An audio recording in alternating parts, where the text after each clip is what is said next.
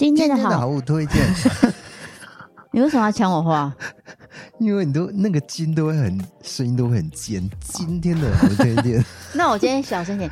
今天的好物推荐来到日本原装进口的 Nipi 胶原蛋白。来，请说一下胶原蛋白，你有没有吃出什么味道？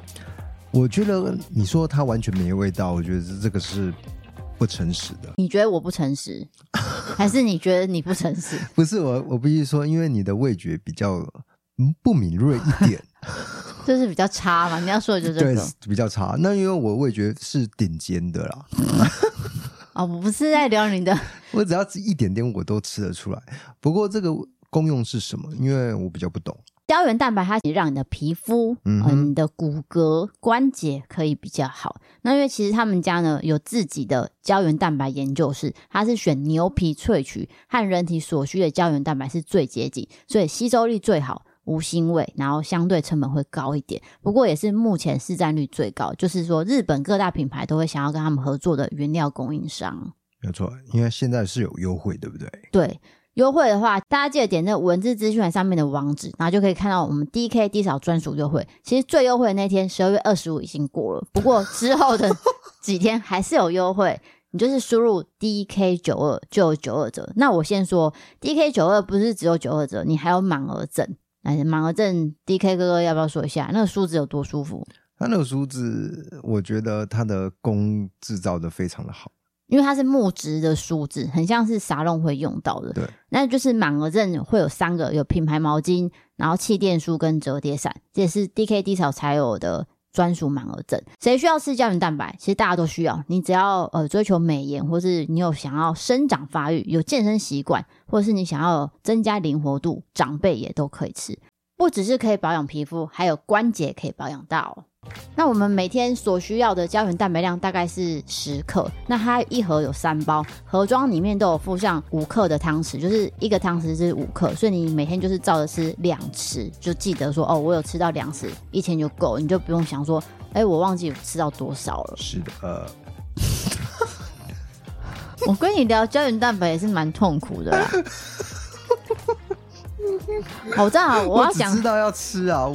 我就没有看那么多资讯啊，没关系，就是有些人不习惯直接吃胶原蛋白，就像你刚刚讲的，你觉得有味道，那你就可以直接加在热食或是冷饮，它不会影响它的味道跟它的营养成分。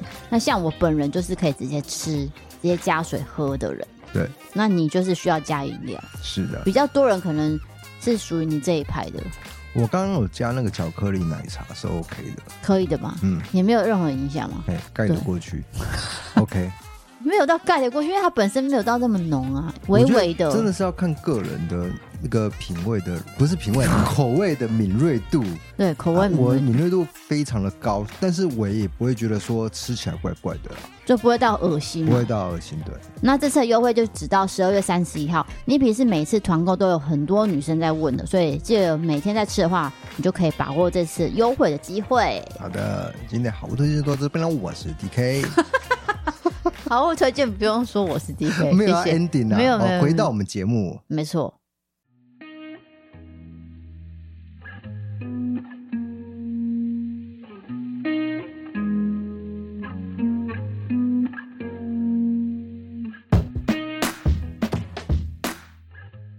欢迎回到故弄玄虚，我是 D 嫂，我是 DK。今天我们有人客来做，是的，什么是的？是狼 K 来这 啦？对对对，狼 K 来这。那我们今天请到的是 Ruby，耶！Hello，你也介绍人家品牌名称好吗？什么 Ruby？啊，那个 Me Thirty 的共同创办人。对，因为这有分嘛。来，我们请 Ruby 自己介绍一下好了。Hello，大家好，我是 Ruby。那哎呀，Me30 是我们在二零二二年创办的品牌。那其实去年我们就有跟 DK Disco 合作，没错。然后我也一直都是这个 DK Disco 粉丝，而且应该不是说我啦，就是说我们全家人都是。尤其他们真的是我们陪伴每次在高速公路上旅途，全家人欢乐的来源。这次真的蛮开心的，就是可以在。这里跟 DK Disco 去聊天，没有啦，是我们的荣幸啦。对，客套话讲一下，不是因为我们想要了解说，像 Mr.He 这种新品牌，在这个大环境下要怎么生存吗？还是没有，我们才不想了解这个，我们想了解 Ruby 的感情状况，啊、这才是大家想听的，好吗？哦、那对我也很喜欢分享了。对啊，好，那我们创业等一下再说，我们先来讲那个 Ruby 的恋爱经验好了。好，没问题啊。暂停一下，我必须说，今天的内容可能会涉及到一些比较成人的话题。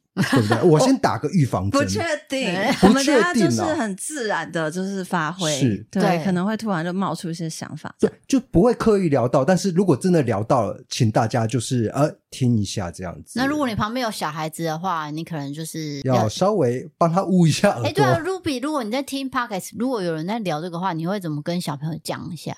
哦，其实我觉得这是很健康的事。嗯、像我记得前一两个月吧，然后我们就经过那个国道。对，然后国道就会有很大的扛棒，他就写 “Doctor，请去”。然后我女儿现在四年级，嗯、所以她识字了。她问我说：“妈妈，什么是 Doctor，请去？” 然后我就看向我老公，我说：“哎，你要不要来回答这一题？” 然后我们就开始大笑。然后后来我们就跟他说：“这就是大人快乐的一个事情。”OK，所以他听得懂。他好像一知半解。哦，对，诶，但他前两天讲了一件事，嘿，就是说，呃，那天是在听历史节目，是。在讲大禹治水，对，然后那时候大禹就是三过家门而不入嘛，然后都没有回家，后来他老婆就生了一个小孩，我女儿说这个可能不是他的小孩，他应该是理解啦，他应该是理解，他说他老婆可能偷情，他刚刚讲，他在这跟我讲偷情这样，他直接说偷情哦，对对对，现在小孩真的很早熟，他那天还跟我说，爸爸，我们学校几号几号。他是绿茶婊哎、欸，不是，真的假的？字也不是，我觉得四年级会讲出来的。后来我就有再三跟他确认，说什么是绿茶婊啊？对，他说绿茶婊就是嗯、呃、那种抢别人男朋友还装无辜的人。我想哎，解释的蛮到位的、哦。对啊，哦，是他们小朋友之间也会流传这种年轻人的用语，其实会，而且现在他们三四年级都已经会 Google，再加上 Google 本来就可以语音搜寻，嗯、是，所以他们听到一个词不懂，他们就会去问。然后他们就可以知道，所以我跟我先生的策略其实是，呃，我们是身教重于言教。我觉得我们彼此就是在行为上面相爱，然后大家是好好相处。其实小孩看在眼里，你不用去装或演，因为那个东西很自然。你不是说我表面上看起来哦开心幸福，然后门关起来就是彼此就是咒骂然后吵架。对，那我们就是很自然。那小孩如果问到的话，我们就。很明白的跟他解释，这样哦，算是比较 open 的教育，不会说是把它框架起来。嗯、对，因为你框不住啊，你今天在家框住，明天到学校同学跟他讲啊。哎、欸，不好意思，我想要把话题拉回到我以前的一个记忆，因为他刚讲到这个，我就想到我以前就是有一个广告是说夫杰夫夫夫杰，所以他那个很洗脑。在小时候的时候，我就在我爸妈前面讲说。夫杰，夫夫夫杰，然后我记得他们的反应就是说啊，没关系啊，小孩子不懂，但是他们也没有跟我解释说那个其实是女性用品，女性用就是清洁那个地方的东西这样子。所以你到现在都还不知道那是什么东西？不太可能，我已经三十六岁了，我怎么可能不知道？我是说小时候啦，会，对，就是那时候的爸妈不太会。多解释，对、啊，因为他怕我们多问。而且我们七年级生哪有什么 Google？没有、哦，对啊，对，可能会在学校唱，啊、就唱给别人听。像我记得我小时候啊，我姓叶嘛，嗯，所以别人都叫我叶子妹啊。然后我也觉得很难听，可是我也不知道是谁。直到长大有一次，就是用 Google 搜寻，然后再听到的时候，我想说：“哇靠，就是 原来以前被叫都是叫这个意思吗？”其实。我后来想一想，觉得同学他们大概也不知道，他们也不知道说为什么要取这个，啊、可能他就像你一样，就是听到，然后或者是爸爸在家里看港剧，然后就觉得哦，叶子妹，叶子妹，然后我就跟我的姐妹，因为我们家的堂兄弟姐妹女生也都姓叶。发现每个人都有这个绰号，就觉得心里稍微有点平衡。就是说，他们只知道姓叶的艺人就这个人，对对，然后就叫你叶子妹。对对对对对，会有这个，但其实就蛮有趣。所以我们现在方针就基本上，小孩遇到，甚至就之前可能有时候你跟老公在干嘛，小孩误闯，我觉得很多夫妻都会遇过，就那种，那怎么办？对不起，你真的遇过？我遇过啊，我真的遇过啊，这要剪掉吗？我我真的就是，他就进来嘛，那。你也没办法，他其实吓到他们小孩都会觉得爸爸在欺负妈妈。后来来因为早上上学了，然后他就不跟我讲话，一整天不跟我讲话，然后直到下课他还是不跟我讲话，他心情就看起来不好。那时候应该是一年级，五岁六岁，他大班或一年级的时候。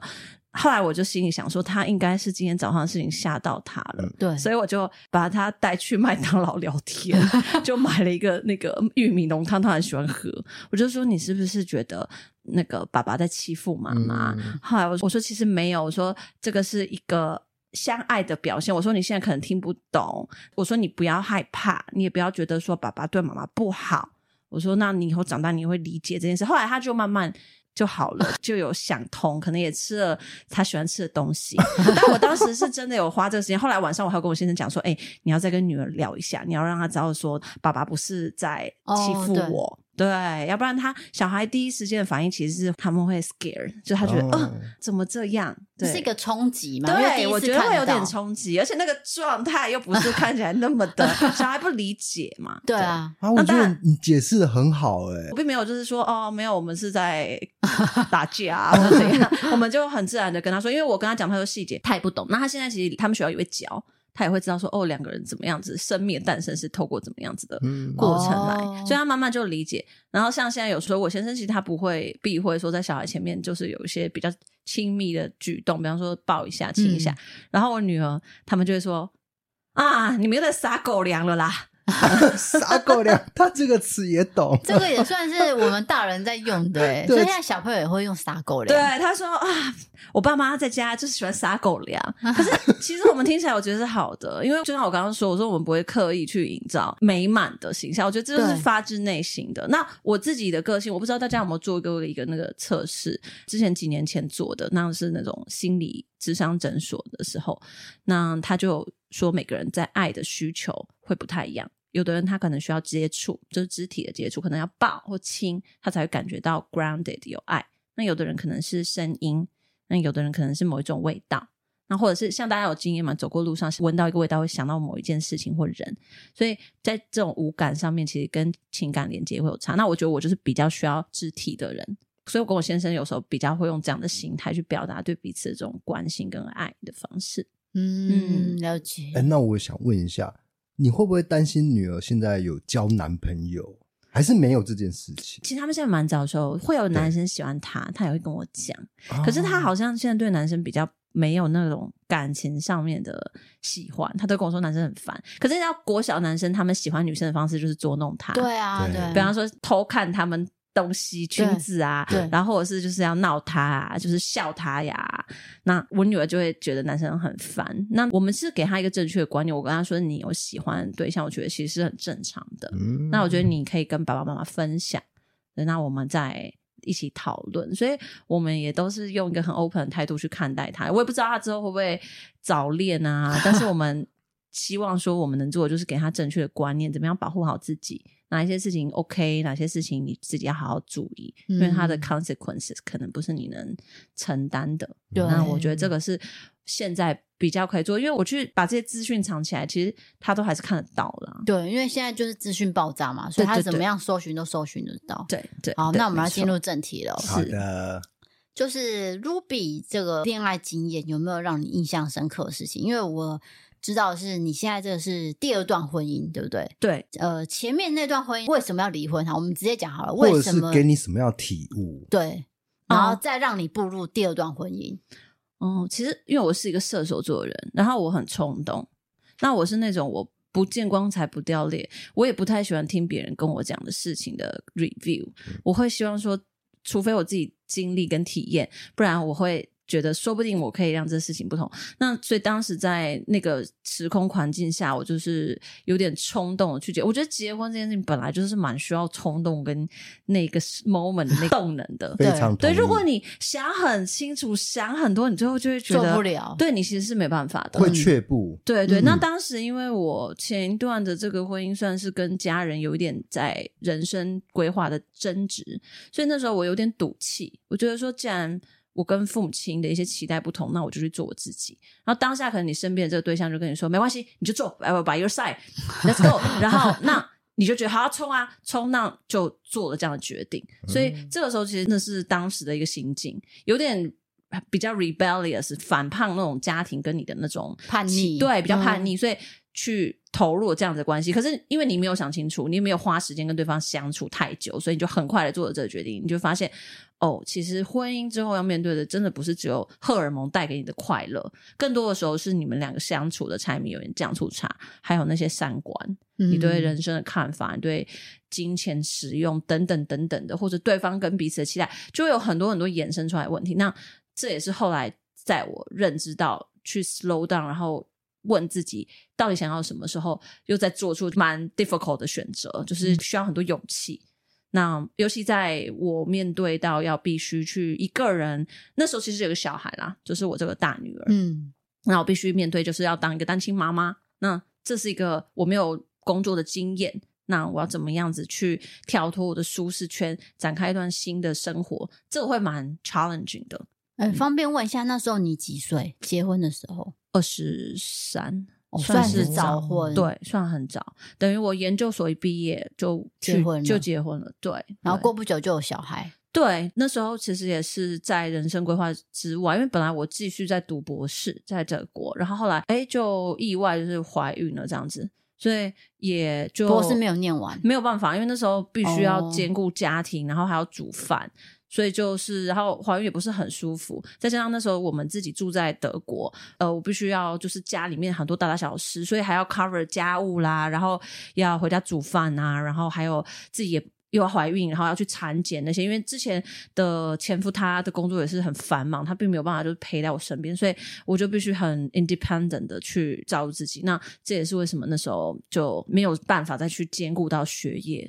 哦，所以最后就是选择在家里照顾小孩子。对，对对，最后就是有一段时间是自己在家就是照顾小孩，然后那那段时间我也发现就是其实也不是很开心，然后觉得我好像放弃了什么，所以我我后来在我再一次选择这个新的生活方式之后，我就也很把自己。的心就是摆在很重要位置，我觉得不能为了任何人牺牲自己。就是我还是会有人可能会说，哦，这是一个很自私的做法。可是我会觉得，就像一杯水，如果它没有满出来，你怎么样去浇灌别人？你如果没有多的东西，你怎么给？所以那时候我会觉得，我必须先把自己顾好，我必须先够爱自己，让我自己有多余的，我才能够去帮助更多人，才能去给孩子更多爱。嗯，所以当时最主要的离婚原因就是你承受不了那个压力吗？对，我觉得最大的原因就是当时的对方跟我的三观，我们没有很长的相处时间。我们认识几个月就跑去做了这个决定，所以并没有在很充分理解双方家庭跟双方期待之下去进入婚姻。其实有一段时间我很 blame myself，我觉得为什么都没有听身边的人。可是后来我现在也渐渐释怀，觉得没有一段经历是没有用的。那我也在中间就是重新认识自己性格上面的一些缺陷，然后也在调整一些想法。所以当我就是再一次重新有选择权的时候，我觉得我也。可以，就是更坦然，然后去面对。那我觉得，其实你发现错误不可怕。就像刚刚我们有聊天嘛，我觉得我自己很欣赏 DK 李嫂在做节目的时候，你们有时候发现，哎，可能有些物质，有些资讯错误，那我们就道歉，我们就认错，嗯、我们认错就可以 move on，我们就可以去往前看。嗯，那过去其实都不重要了，因为你今天再检讨、再骂，也不会改变任何事了。它就是一部分的你了，嗯嗯，嗯，所以当时你离婚的时候，算是不开心的离婚吗？对，其实当时我心里就是蛮 painful 的，因为你要面对很大的生活的压力，然后我比别人晚了这么久才开始工作，嗯、等于我那时候离婚在二十五、二十六岁，别人如果是大学毕业开始工作，他们可能都有四年以上的工作经验了。那我又回到台湾，我也不是很熟悉，然后小孩很小。那我就觉得中间有很多的挑战，可是这一切都比不上当时我对自由的渴望，哦、因为我知道那个状态让我太不舒服了，就是我每天做着我不想做的事，然后也没有办法得到对方的支持，所以这个没有办法再让我们这段关系很友善的走下去。当然，我也可以选择就是忍耐。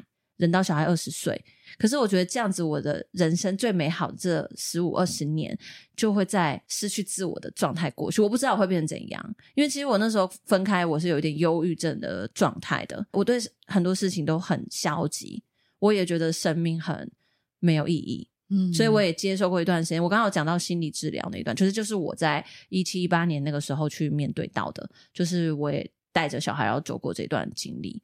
可是我觉得今天我可以很侃侃而谈，是因为我也真的从中间重新获得力量，然后再站起来，有了现在的生活。嗯，那我方便请问，为什么最后小孩是跟你回台湾吗？可以啊，因为我觉得是女儿吧，我自己是女生，然后我觉得男生如果是以前的话，我就男生就对方。其实大家都说，Ruby，你为什么要留孩子？就是孩子在你身边不是很多负担压力。明明你二十六岁，你就一个人回来，小孩给对方照顾。但我当时真的就是凭借着那种母性对小孩的那种爱，嗯、我觉得我没办法就这样子把孩子丢下。而且我知道，如果这个孩子我今天一旦不管他，也不会有人管他。因为对方对孩子本身就没有那么多的羁绊了，嗯，他就算我今天把这个孩子留给他，他可能也是回到老家，然后跟着长辈这样长大，那他也没有办法得到很多的关注。或许他物质不会缺乏很多，可是他没有办法有很强大的心灵后盾。而我现在在不管是工作也好，或者是生活也好，我认为其实童年家庭给你的支持会成为你。日后很大的一个力量跟依靠哦，没错，那个东西有时候不是钱，那个东西更多的是精神跟心灵的支持。嗯，对，所以我认为就是女孩子很需要，因为我自己成长背景，我爸爸工作很少陪在我们身边，所以我变成我很早谈恋爱，我好像要从另外一个男生身上去寻求那种。关心跟爱，跟、哦、就是被爱的感觉。对，嗯、那我不希望这件事情在我女儿身上。所以现在，当我看到我先生跟我的小孩他们有这么好的互动的时候，我是觉得非常开心的。嗯，对，甚至我现在我女儿是叫我先生叫爸爸的。嗯、这其实也很多重组家庭，他们二婚的家庭，他们不见得能够做到这样。那我是真的，我的大女儿，她是把我先生当成生父这样在对待，那我我是觉得很感动的。嗯，好，那我们就要带到现在 Ruby 的婚姻，怎么认识现在的丈夫，然后怎么决定再婚？哦。哎，我们认识三十年了。我前两天生日，我射手座的，然后我们才说，哎，我说我们认识三十年了，好不可思议哦！就是我的人生，就是都有你。我们从幼稚园就认识，他就是我同学。幼稚园这是什么浪漫的 故事啊？幼稚园同学，幼稚园同学，然后国小也是同学，然后我们三四年级就同班，然后我们国中也是同学。他是我初恋男朋友。这是我现在先生，幼稚园到国中，然后最后变成初恋。他是我初恋，我们国中的时候谈恋爱，哦、那时候国中国三吧，哦、对，国三，国三因为要晚自习嘛，我们那个年代就是功课压力很大。对，他刚好坐在我旁边，我们是隔壁班，然后我们都知道彼此在同一个中学，这样。那后来就是晚自习的时候，他坐在我旁边。然后就英文，结果因为晚自习很无聊，嗯、你根本不会想要读书，你已经读了半个小时，谁晚自习还想读书？对，所以就在传纸条，通常都在前面有个老师坐着，对，对，对，然后这样子看你们在干嘛？对对，某某某站起来这样，嗯、然后我们就传纸条，然后那时候其实他。有喜欢的人哦，我记得他那时候有一个喜欢的对象，嗯、然后我就给了他很多建议，我说：“那你可以怎样怎样？”就哎，没关系啊就变成我们两个就在一起了，就也很怪的。啊，在一起多久？我们在一起应该也有将近一年时间。其实那时候两个孤单灵魂，因为其实当时我爸工作也很繁忙，然后我先生的父母亲也不在台湾工作，哦，所以他等于他跟哥哥两个人自己在家里，两个男生这样，然后就也没什么人管。所以就孤单寂寞，你知道，国中生就有很多的烦恼。现在想起来，就是好像都 nothing，但是可能今天考数学考不好，或者是那个女生就是你 text 她，她不回你，你就觉得很烦躁。对，那个时候那那些想法会觉得世界是要崩溃的。对对，然后可以 bother 你一整天，然后你就睡不好吃不下。那时候就有点这样。那我记得我先生那时候那个小孩的时候，他的烦恼是他爸妈说，如果你考不好，你就要来大陆读书。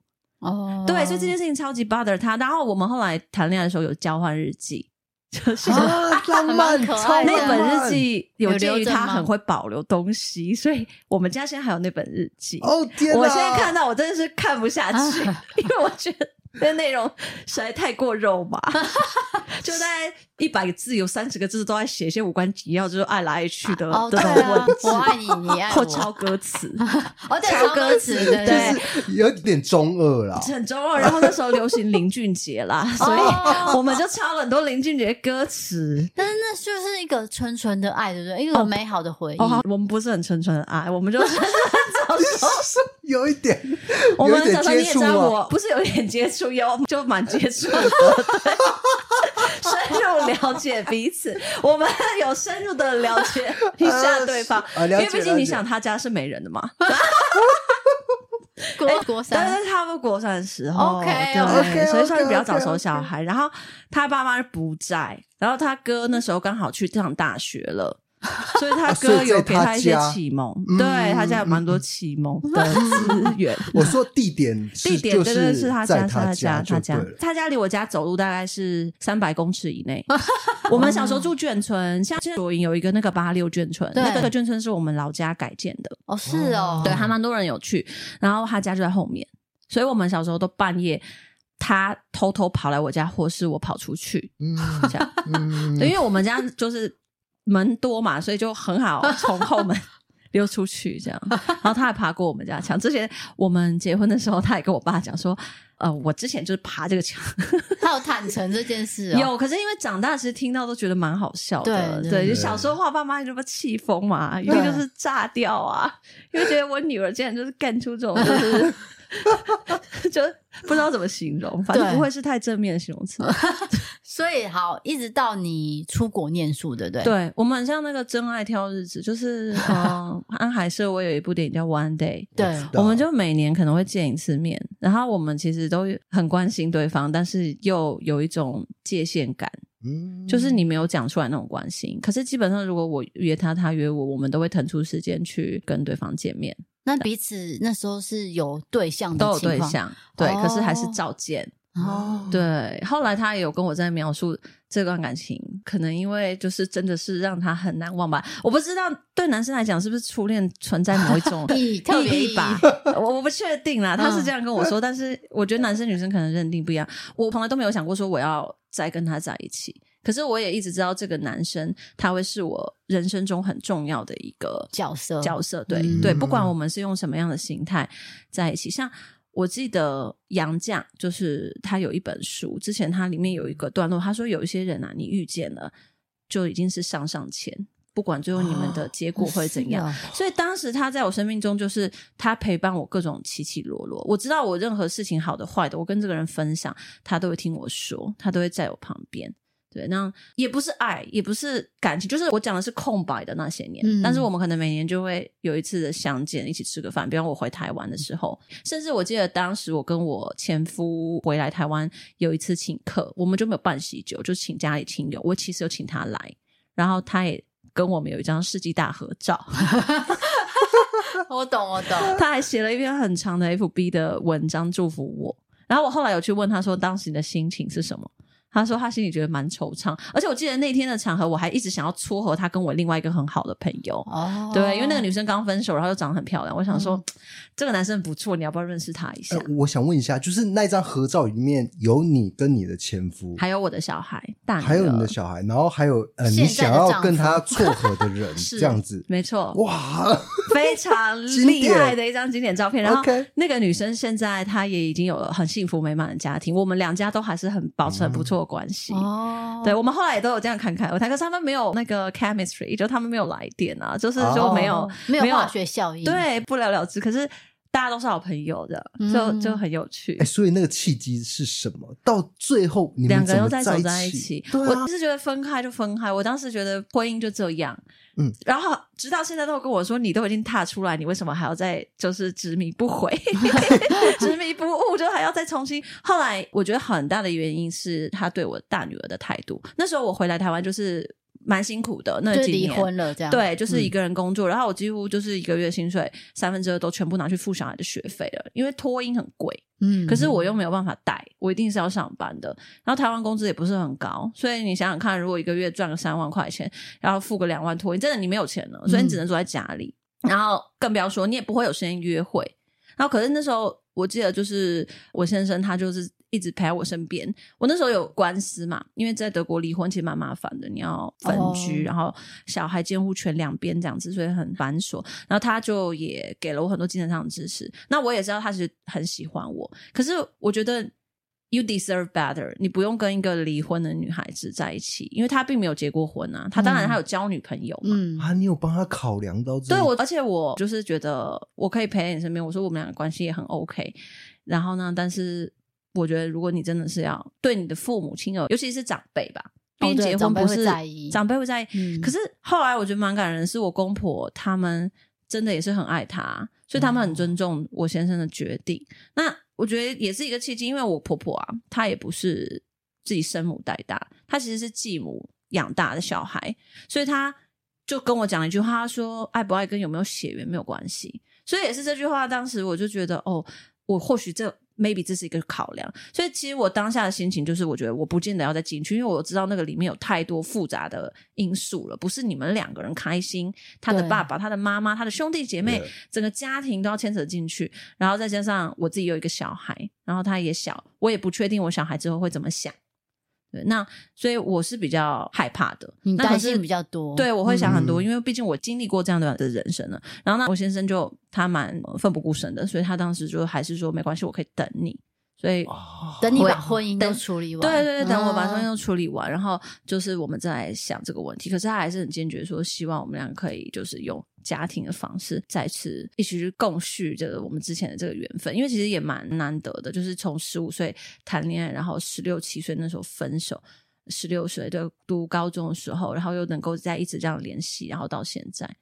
对，听起来真的很感人呢。各位，这是我访问过所有来宾最感人的一个故事，有点像，有一点呐、啊，像大 S 的那种感觉。哎，就是跟以前的那个男朋友，那又重回那种感觉。可是因为过了。太多年了，不是说一两年而已。是，那是一个呃时光的一个经过之后，又再次回到对方的怀抱，再次相遇。对对对，其实那时候蛮浪漫的。只是我我还记得他做过一件很浪漫的事，就是、嗯、那时候因为我其实心情很不好，所以我后来离婚，然后我就有一次想要去。京都找我的好朋友，我当时有一个闺蜜，大学的同学在那边读研究所，我就说我想去京都，因为东京给人那种比较大城市繁忙的感觉，嗯、可是京都相对就是比较慢，比较慢，嗯、所以我就想要去好好的走一走自己。我是很能跟自己独处的人，那我就订了机票，然后后来那天就是跟他聊天就聊到，然后他竟然就是也买了一张机票跟我去，就是所以这其实也是就是我觉得天哪，我只是开玩笑，我说哦，我下礼拜要去京都几天。他说：“那我可以跟你去吗？”我说：“可以啊，你来啊，你去买机票。”我是随口说，因为我觉得这件事情有点带开玩笑。对，因为我觉得谁会就是真的去买机票，然后他又要上班嘛。哦，对，我说好啊，你来啊，欢迎，这样就一起来。对，他就真的跑去买机票，然后就跟着我一起去了。蛮好笑的话，因为我说我要穿和服，我要拍照，我就说那你也穿。然后他其实很不喜欢这些东西，可是诶，他觉得就是我很开心，所以他也去。体验对对，然后就也让我觉得哇，很意外，就是他会愿意为了我去这么冲动，因为其实他在我心目中是一个很冷静的人，我很冲，嗯、我就是做什么我要做，我就会说老公我要干嘛干嘛干嘛，我现在就要马上就要立刻就要，然后他比较会想很多，就理性一点，很互补，对，他就很冷静，然后话很少，嗯，对，都是我在讲话，然后我常常有时候讲一讲就觉得我很吵，我觉得哇，我是很像麻雀，他说没关系，不会，我喜欢听你讲话。可是刚刚那个飞日本的经验也是太偶像剧了吧？对啊，直接飞过去找你，然后不顾一切丢下工作之类的。对对对，我我觉得就是当时这他这些作为，因为我其实那时候不是很相信爱情，我觉得人就是很苦，我觉得人生很痛苦。那、嗯、那个阵子我真的是，然后所以那一次的假期，我妈妈也是，她说那你就去走一走，小孩我帮你看，所以我很 grateful，而且我就想说感谢妈妈帮我照顾小朋友。然后呢，我就去找朋友，然后放松几天。然后呢，他就也来，就是陪伴我。所以其实那一次，我觉得大家也聊了蛮多的，就是我也把很多心声就跟他讲。因为其实我对他没有什么秘密。我说你就是一个我无论好坏，我什么事情都可以跟你讲的人。其实这几年来一直都是这样。就是就算我们分手之后，中间有几年是比较没有联系，因为那时候我觉得没有通讯软体嘛。然后再加上高中的时候大家各忙各的，所以后来在 catch up 是在大学那时候用 MSN，不知道怎么样加到好友。嗯可是我基本上什么事情都跟他讲，然后男朋友的事啊，跟男朋友吵架啊，反正就是什么都可以说。嗯啊，我觉得这边还是跟老公说一下我爱你。对对，但是老公我爱你。不是不是不是，因为你有在德国留过学嘛，我是觉得用德语来说可以吗？可以可以可以。Ich liebe dich。哇，再说一次。Ich liebe dich。哎，好难发音 哎，不容易，念不出来。那个舌头要嘎嘎嘎嘎嘎，我不太会。有一个那个“呵”的音很难发。对对对。好，那我要问一个比较现实的问题，就是因为我们有访问过美国婚姻离婚的麻烦，所以德国也是。需要打官司的，是对，他一定要有律师，然后也要一年的那个分居期间。这个是以律师写信说我们开始分居，今天几年几月几号我们分居，然后你的税都要分开了，他是很白纸黑字的，所以不是说啊，我们分居吧，然后明天再见面。反正就是他必须要有律师，你们两个也可以共用一个。啊，如果你们觉得彼此不想共用，也可以一人请一个。然后这个前后花了多少时间才完成这个手续？其实到现在我们都还在处理一些后续的，就是一些财产的瓜葛。所以小孩那边在弄了两年，因为像对方不在台湾，你就要写文书过去给他公告，然后要登报。嗯就是法律的流程啊，所以其实中间那两年我真的很痛苦，因为你要工作，你有小孩。我我现在想起来，我觉得那两年其实蛮空白的，就是我没有什么让我开心的事情，就是一直在忙这件事情就对。对，就是心理上面给你的包袱会很大，然后再加上一般上班的工作，你也没有办法有太多闲暇的时间。嗯，所以其实那时候我觉得我先生给我的支持很大，嗯，他不见得真的能够帮你什么，可是。他在心灵上面给我的 support 就是特别多，嗯，对，而且他就是会让我觉得很安定，嗯，就即使到了现在，我觉得他一直我们个性上面很互补。现在能够去创业这些什么的，就都能够有他这种情绪上的支持，我觉得很重要。嗯，好，刚刚有提到说 Ruby 的女儿是金牛座，对不对？但是跟你现在的丈夫是很合的。你现在丈夫是什么星座？他其实也是火象，他是是个狮子座，他是父亲节出生的人，就是他狮子座男，对，然后跟金牛女是合的。对，我觉得很奇怪。Ruby 本身是什么星座？我本身是射手座，射手跟狮子狮子男。这个我听过，对，也许会合。哎，大家注意一下这个重点。但是他跟狮子女的女儿的相处，啊，金不不不，金牛女的相处是感觉是怎么样的？对，你看起来是为什么特别和谐？对，我觉得刚好说那个 DK 是金牛座的，对啊，我我其实对金牛座之前是相感冒，因为射手座就很 spontaneous，我可能随性就想干嘛，可金牛可能就会。他有一个他的流程要走，他做某一件事，他就要 ritual，我的仪式感必须建立出来，然后不能撼动。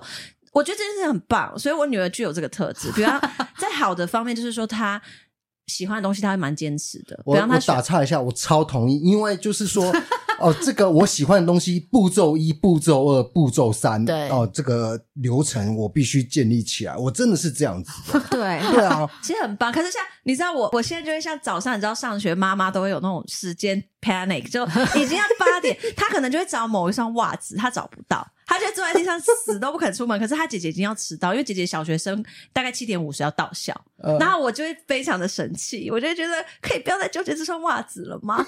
这样，那曾经有一次最扯的，我必须现在这边先跟我女儿道歉，因为我女儿她特别喜欢某一条内裤，然后当时那内裤我就因为比较繁忙，所以没有洗，所以那时候就是家里累积了一些脏衣，那她早上发现他想要穿的那条内裤就没有，没有办法穿。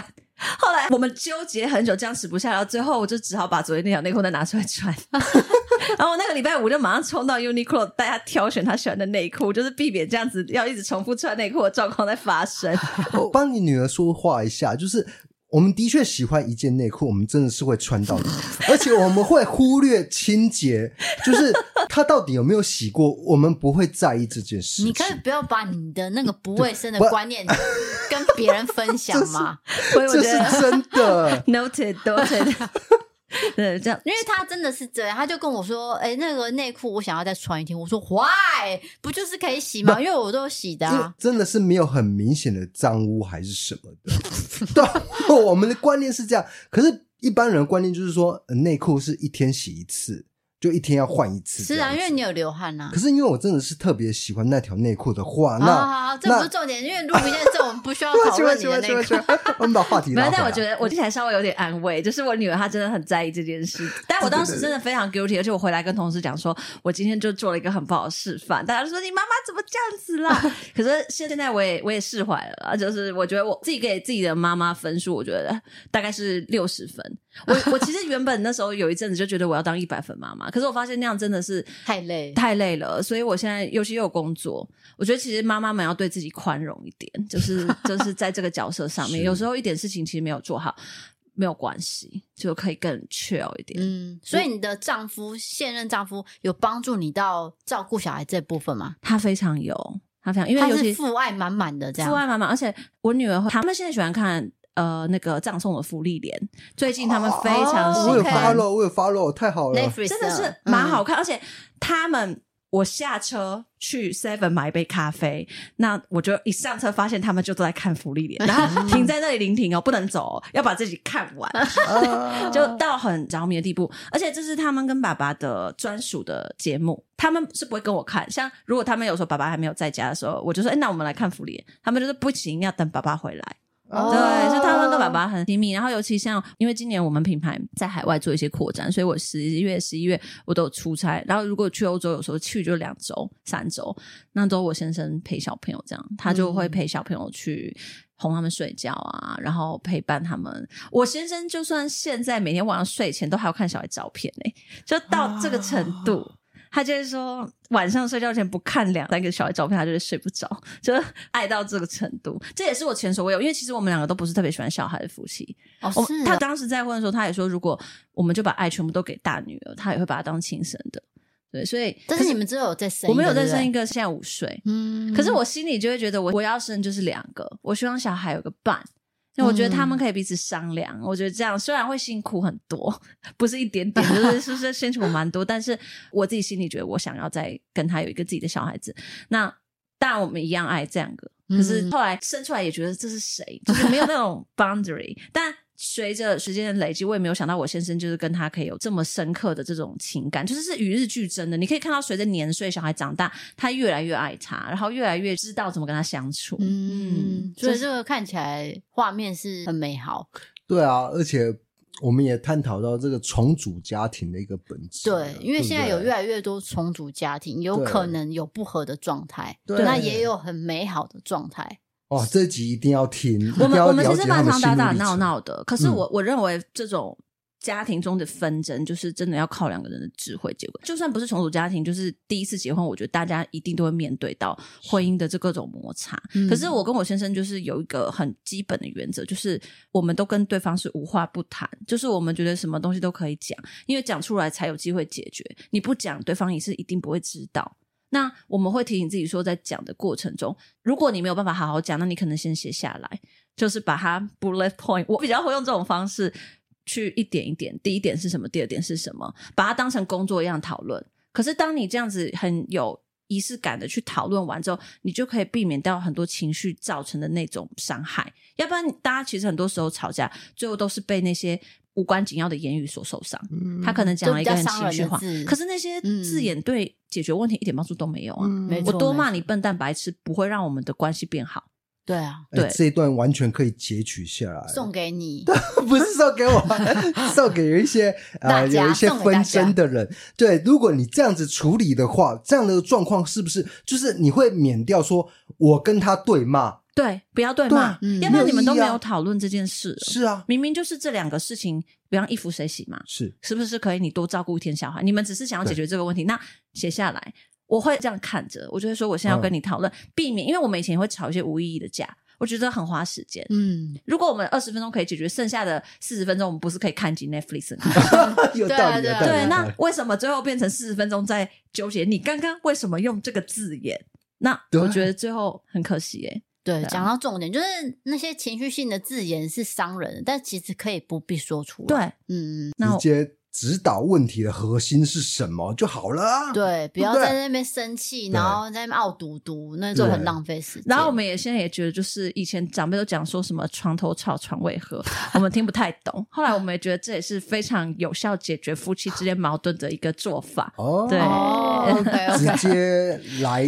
直接就是好好的亲密的探讨一下 问题的本质，这样。Shut up，先不要吵，我们先怎么样了？对，先到床上再说。对对对对对。重点是要和好啦，和好解决问题比较重要。对对对。那再来就是要讲到 mrty 这个创业，嗯，因为这个是算算是很新的品牌。对，那你当初怎么会愿意算是投入？因为这件事情。危机跟对所有的变数这么多，对，你怎么想到要去创这个算是饰品的品牌？你是从单亲妈妈开始，还是从跟老公结婚以后才开始？哦，其实我回台湾之后是跟一个有一个猎头公司帮我媒合了这个工作，所以我一开始是在一个公司做 PM，嗯，那我们就是帮西班牙的品牌在做开发跟设计，所以我蛮长一段时间都是做行销、做 PM 这一块的工作。那是因为之前的公司遇到疫情的冲击，所以。我觉得很多时候是置之死地于后生密色体也是这样子的一个角色，嗯、所以在这 Mr.T 的诞生之处，就是他是一个非常有韧性的，因为它从低谷能够往上爬，我觉得它在经过任何挑战，他都可以有办法去克服跟解决。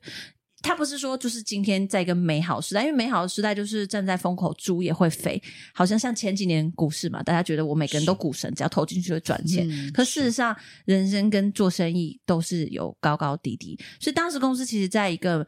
没有选择的状态，要么关起来，要么你找到一个新的商业模式，你只能孤注一掷，你也不知道这个钱投下去有没有机会。那所以我就有一个老板，他是个法国人，那他也很赏识我，给我这样的机会。他说：“Ruby，现在我们公司的状况就是这样，如果我们没办法持续跟这些客人的生意，那我们公司势必会面临到未来的很多不好的状态。那我们可以去做一些转型。那我也就毅然决然觉得好，那。”我就来接受看看，因为或许对我们一个人来讲，你说要拿那么多钱出来创业，不是只有需要勇气，你也真的要有真金白银的东西，钱在那个地方可以让你去运用。啊、所以当时我觉得这个机会也很难得，所以呃就接受他这个挑战。那我觉得很感谢，因为我之前人生的这段经历，就是算是很大的一个低谷，那样子的经历让我能够在面对公司的这种困境的时候。更，更多勇气，对，嗯、因为你会觉得除了家里那些事情，其他的事情其实都不算事。嗯、你就会觉得钱没有了，你可以再赚，哪怕你现在可能负债，可是你还是有明天。你只要能够活着，然后你是有希望，你总是能够去度过那些黑暗的，就像你走隧道一样，总是会看到光明。那我们也是这样子步步为营，然后就是摸着石头过河，因为我们真的不会。我们之前做的是比较贸易那一块的，那现在就是转头去做零售。那在刚开始的时候，其实也遇到了蛮多的挑战。可是我们发现，就是在这中间，我们的投入，然后包含像其实团队有越来越多，就是新的同仁加入，有着相同的理念，让大家一起去看待这个品牌的成长跟茁壮。其实除此之外，包含像我觉得今天 DKD 上，或者是我们之前合作过任何的一些 KOL、KOC 或 YouTuber，大家都是彼此去互相。Support each other，那这样子一个很棒的这种社群跟共好的理念，也是我们一直持续在去经营的。所以有些。跟我们品牌了解我们、认识我们的人，可能会看到这几年我们的经营策略。我们不会只有在拍美丽的照片。最近我们的广告，我们开始用了一些不同的人种，然后性别或者是各种年龄段。然后我们之前也探讨过，像是饮食，就是怎么样的健康饮食，因为我们讲的是永续的首饰嘛，怎么样在饮食上面我们也可以更永续、更环保。那我们也探讨过，就是像亲密关系，刚刚。自己我有提到我跟我先生的一些交往的过程，那我们也会去分享像是一些星座的啦，或者是甚至一些冥想的啦，内心的宁静的那种探索自在自我的这种心里面的一些做法，就种种的，我们希望去创造这样的一个社群，那我们也。希望去跟我们的受众、跟我们的这些喜欢我们的人，或者还不认识我们的人说，其实我们本来就不完美，可是，在这样不完美中，我们是持续有信心，然后去追求更好的东西。那要我们彼此都在对方的身边，这样，嗯，有没有很励志？有，而且我觉得自己好轻松 啊，因为他都会讲，来宾的口才太好了，不太需要插话。而且他讲的东西都是我认同的，对啊，嗯，我就是在心里点头，嗯，了解了解。哇，我今天学了一课，哎，这样子。他比较像主持人，我整场都是这样的感觉。那我要问一个实话，就是说，像我跟 DK 看起来就是非常的素人、乡下人，当时你们怎么会找到我们两位？这是我很大的一个疑问，哦、因为呃，去年我们合作是珍珠嘛，珍珠系列，去年我们两个看起来超不适合珍珠。我可以帮他回是不是因为你们不是在追求一个，比如说？简单啊，就是找一个 model 啊，然后戴上你们的首饰。可是你们追求的不是这样的一个价值观。对，我觉得我们更多的时候是在追求我们里面的那个东西，就是你的那个灵魂，就是你的灵魂是怎么样的。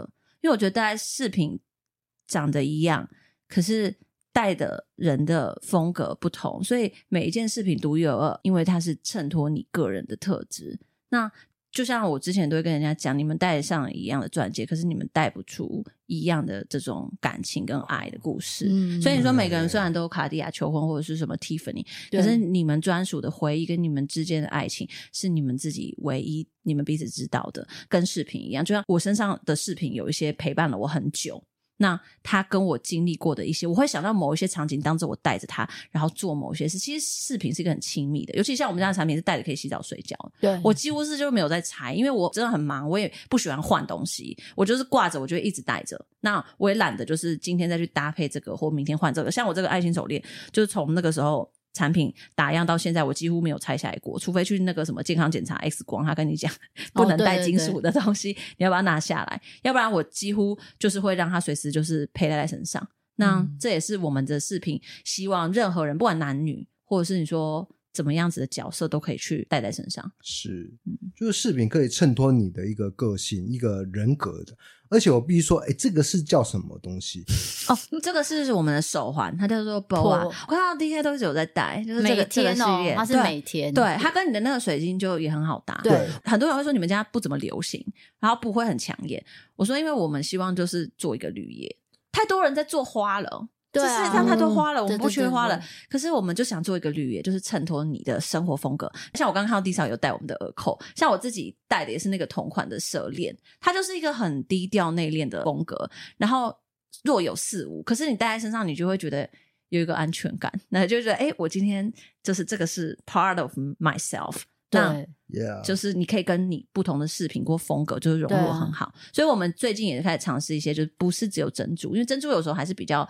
抢眼一点，我们会用这种呃不同金属的，然后让性别的这种框架就是更能够去有一些 mix，或者是不要被局限。嗯，我必须说，我们应该是两个月前就是收到这个礼盒，然后一拿到之后，DK 就跟我抢着那个项链，就是有三个 size 嘛。我讲一下，因为那个。因为你蛮烦的，不是那个强尼戴普跟那个安博的官司，Amber。的官司，所以我发现那个强尼戴普他的手上就是叮叮当当一大串，我也觉得啊，这样子好像蛮酷的，像有点加勒比海盗的感觉，所以我我也开始追求这样的一个感觉。对，但我一定一戴上去以后，就像他刚刚说的，哎，洗澡是不用拆的，对啊，我觉得这个。对金牛座来说，对，就直接就是从头到尾三百六十五天，我就是戴在身上了。对啊，我觉得这个是很有意思的，所以我们才会一直戴到现在，都已经过两个月，对，还在身上，是没有拆过的。我很喜欢强尼戴普，他是那种我从小压在国中垫板底下的人。嗯，那我觉得他就算他现在经历这些官司，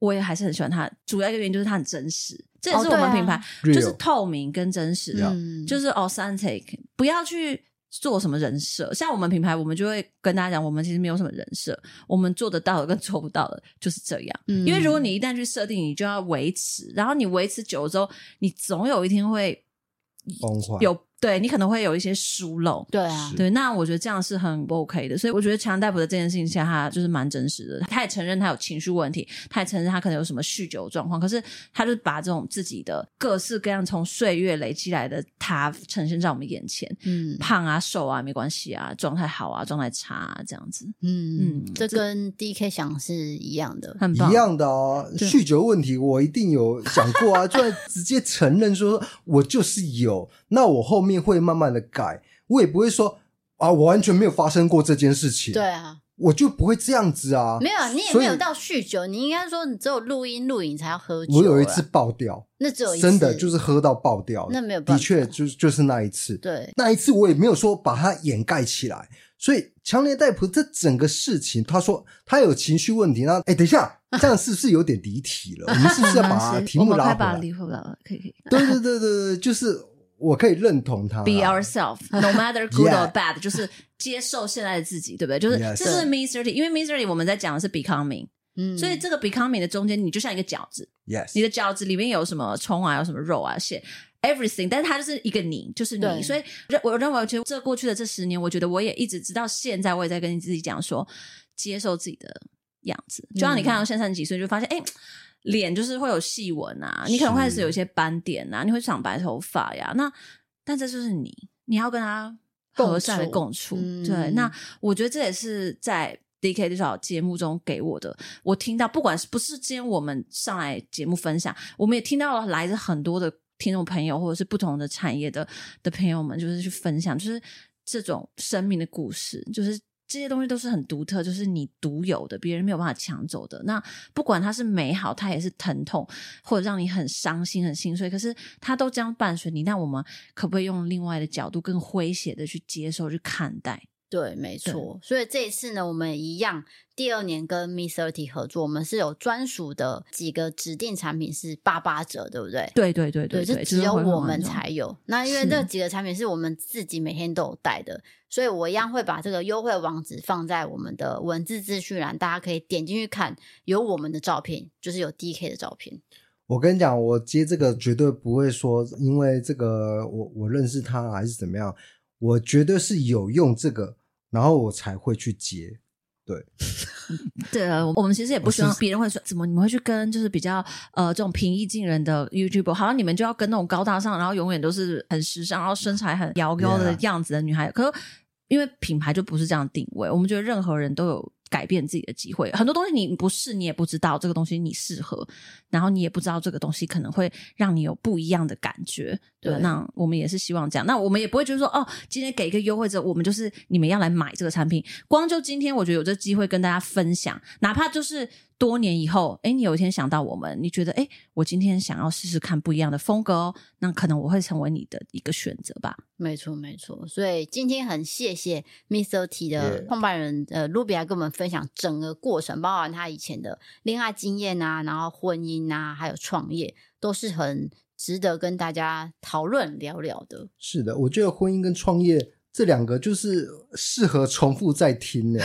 因为刚刚的语速很快，所以大家真的是要稍稍微再放慢一下。可以调零点七五啦。对，就是把一些文字抄下来，因为那个毕竟是 Ruby 的人生的一个智慧啦。对对对，所以不敢说不敢说，跟大家互相分享。我也持续的在就是跟大家学习。对，那再来就是他们的包装呢，很适合当礼物送给亲朋好友。所以如果你最近有这个。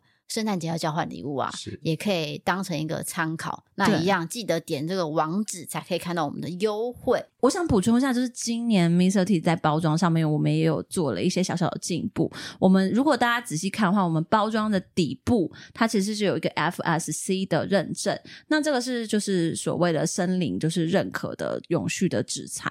那这个在去年其实我们是没有的。那回到刚刚，就是有回说到 Mr. 这个品牌，我们是一个持续进步的品牌，所以我们会希望在我们的原物料，或者是我们的包装，或者是我们产品制作的流程，能够更加的永续跟环保。所以后来虽然这个样子的做法会让我们有更多的成本的考量，可是我们认为这是更值得我们给消费者的选择，因为它能够更友善的去爱护这些森林。那大家也知道，这种树木其实对我们环境的这种保育是很重要的。那这也是一个小小的细节，跟我们的心意在产品的设计上面跟大家分享。没错，这也是 Miss30 跟人家不一样的地方，就是你们有在社会改造的一个概念，就是说，他可能砍掉一棵树，也许他会再种回一棵树，是这个意思吗？对，他会保有就是森林的这个密度，它它会有一个密度的规范，嗯、比方说这个平方米它要种多少树。它就是不能够，比方上面可能需要五棵，它就必须保持持续是有五棵树，它不能说把它砍光光，哦、它必须让这个森林是持续有一个密度在的。那它就会，如果这一块没有，它就要在别的地方去另外一个区块去做砍伐，就是它必须让这个森林有休息的时间，去让每一个区块的树木可以持续的再去生长出来。要不然，其实树木生长是蛮花时间的。嗯、那我们现在就是包装这么多，大家每天收这么多的包裹，要用多少纸盒？对对，所以我们会希望，虽然就是只是小小的地方能够做的，我们也能够去持续的改变。那我们未来也持续希望带给大家更多不一样的这种变化。是，即便这个会增加你们成本，你们还是愿意做。对，因为我们认为，就是我们销售的不是产品，我们消费的是价值跟一种生活方式。是，所以既然我要持续带给大家价值，就像节目好了，我想节目不管跌跌少，也一直在思考怎么样带给听众朋友们更多不一样的感受。那我觉得这个心意你很难用钱来衡量。这个心意更多是你的心想的时间，然后还有你花了很多精力去收集、嗯、去 explore，然后最后 come up 的一个 solution。哇，今天不只是聊了这个婚姻，还有创业，最后还聊到了生态环境。没错，哇，这集丰富了，这是有意义的，是，嗯，是欧北共哎哦。啊，那我们今天就到这边了。我是 DK，我是 D 嫂，我是 Ruby，我们下次见，拜拜，拜拜。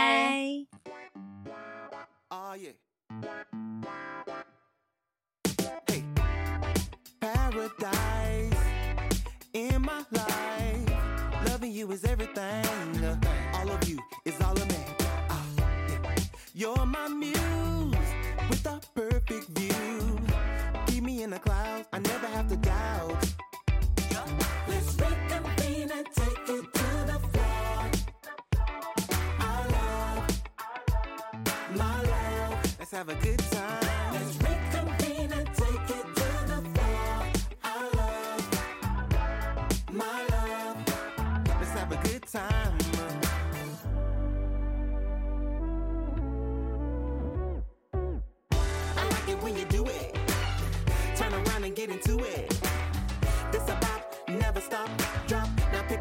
keep it grooving. I like it when you do it. Turn around and get into it. This a bop, never stop, drop. Now pick it up and keep it down.